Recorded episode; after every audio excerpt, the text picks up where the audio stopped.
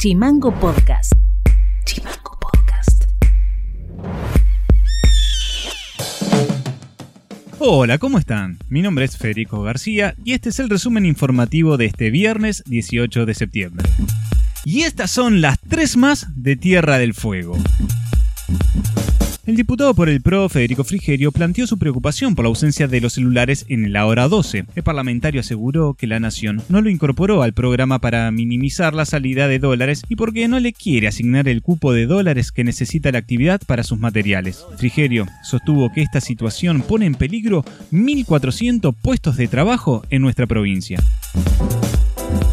El sindicato de ATSA en Tierra del Fuego organizó para el próximo 21 de septiembre, Día de la Sanidad, un bocinazo con aplausos en reconocimiento al personal de salud por sus tareas que realizan durante la pandemia. La secretaria general del sindicato, Claudia Echepere, afirmó que se trata de un sector vulnerable.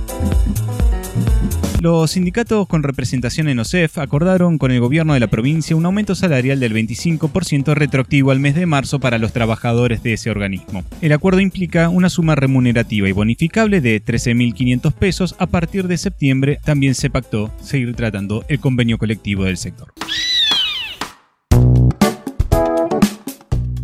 La directora provincial de emergencias, Emilia Gali, aseguró que en las últimas horas se recepcionaron unos 100 llamados al 107 para informar que habían estado en el bar céntrico entre el 10 y el 13 de septiembre, donde se detectó uno de los casos positivos del COVID-19 en Ushuaia. Eh, si bien sigue llamando la gente, eh, toda la organización que hicimos el día de ayer, para lo que bien contabas, se llevó a cabo el día de hoy, eh, ya, llamaron al 107 alrededor de 100 personas, de las cuales eh, tenemos unas 68 que van a terminar siendo hisopadas en el día de hoy. eh, hisopamos 40, fueron las que se hisoparon hoy en la mañana, y también tenemos un móvil que está hisopando a los pacientes que no tenían vehículo particular, entonces el móvil se acercaba hasta el domicilio para tomar la muestra. Mandal Editorial.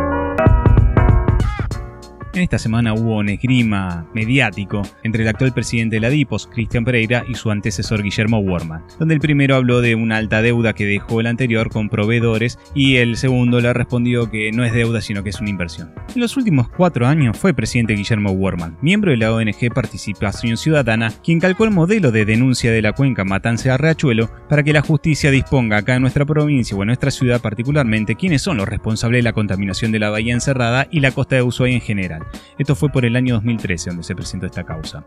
Por investigaciones de los biólogos Oscar Amin y Laura Comoglio es que la causa tomó impulso. Luego se creó la Comisión Asesora del Plan de Manejo Costero en la municipalidad, la COPLAN, donde diferentes actores de la sociedad participaron brindando información e ideas. La justicia determinó quiénes debían hacer la obra y qué jurisdicción le pertenecía a cada uno. De la calle Yaganes dirección a Monte Olivia, la provincia era responsable de las obras, de Yaganes para Monte Susana la municipalidad, sobre todo ahí en la Bahía Encerrada. Bueno, nace así también el Plan Director de Aguas y Cloacas que fue creado en la época de Fabiana Ríos. En ese plan se determinan las obras necesarias para la ciudad y qué fuente de financiamiento que fueron, el Fideicomiso Austral y el Fondo Fiduciario Federal de Infraestructura Regional, entre otros.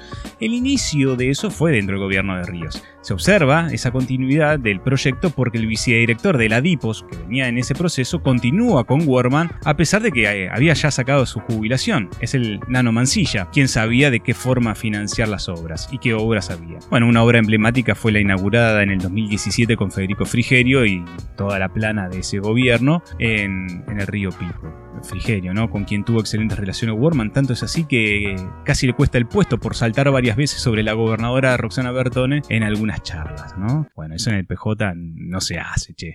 Bueno, luego también lo que hizo Worman fue tercerizar todos los sectores de obra, generando doble gasto en el Estado, ya que había cuadrillas enteras que fueron reemplazadas por empresas. Empresas que, por ejemplo, una de las que habían por ahí era de Miguelón, el de ATE. Sí, el de las casas, el que compró máquinas por la venta de casas, de viviendas sociales de ATE por las cuales también hoy está procesado Carlos Córdoba. Bueno, relación entre ATE y Warman, qué sé yo. También casi privatiza la DIPOS, pero bueno, gracias a los trabajadores se frenó ese proceso noventista. También hubo un gasto millonario, increíble para la DIPOS, en publicidad e en imagen. Eh, como decía la publicidad esta de Sprite, la sed lo es todo. Bueno, aquí la imagen lo es todo.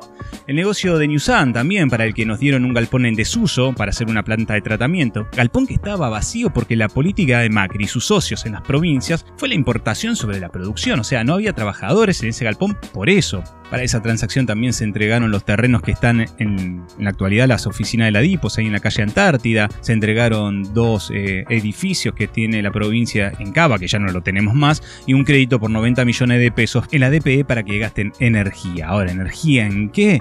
Bueno, en minar de bitcoins, ¿no? Con máquinas que chupan más energía que vino que descorcha Bullrich en Año Nuevo. Ah, y de paso generan ganancia con nuestra electricidad. Coincido que no hay que hablar de herencias pesadas, ¿eh? Hay que hablar de política, de quiénes se beneficiaron, a qué costos para el Estado, de cuánto fueron perseguidos los trabajadores, de qué sistema se aplicó para hacer las obras. Porque las deudas en el Estado pueden ser inversiones, pero también pueden haber sido un enorme malgasto. Esto ha sido todo por hoy. Seguinos en Instagram, en Spotify y también en YouTube como Chimango News. Escribinos vía WhatsApp al 2901 650666. Te dejamos disfrutando de un tema de Fiona Apple, quien nos acompañó esta semana. Que disfrutes este fin de semana y nos reencontramos el lunes. Chao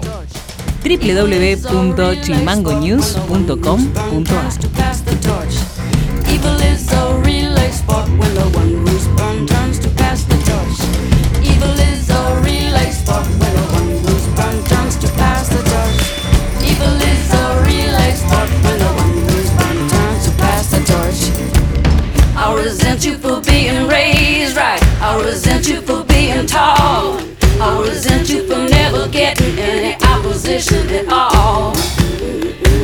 resent you for having each other. I resent you for being so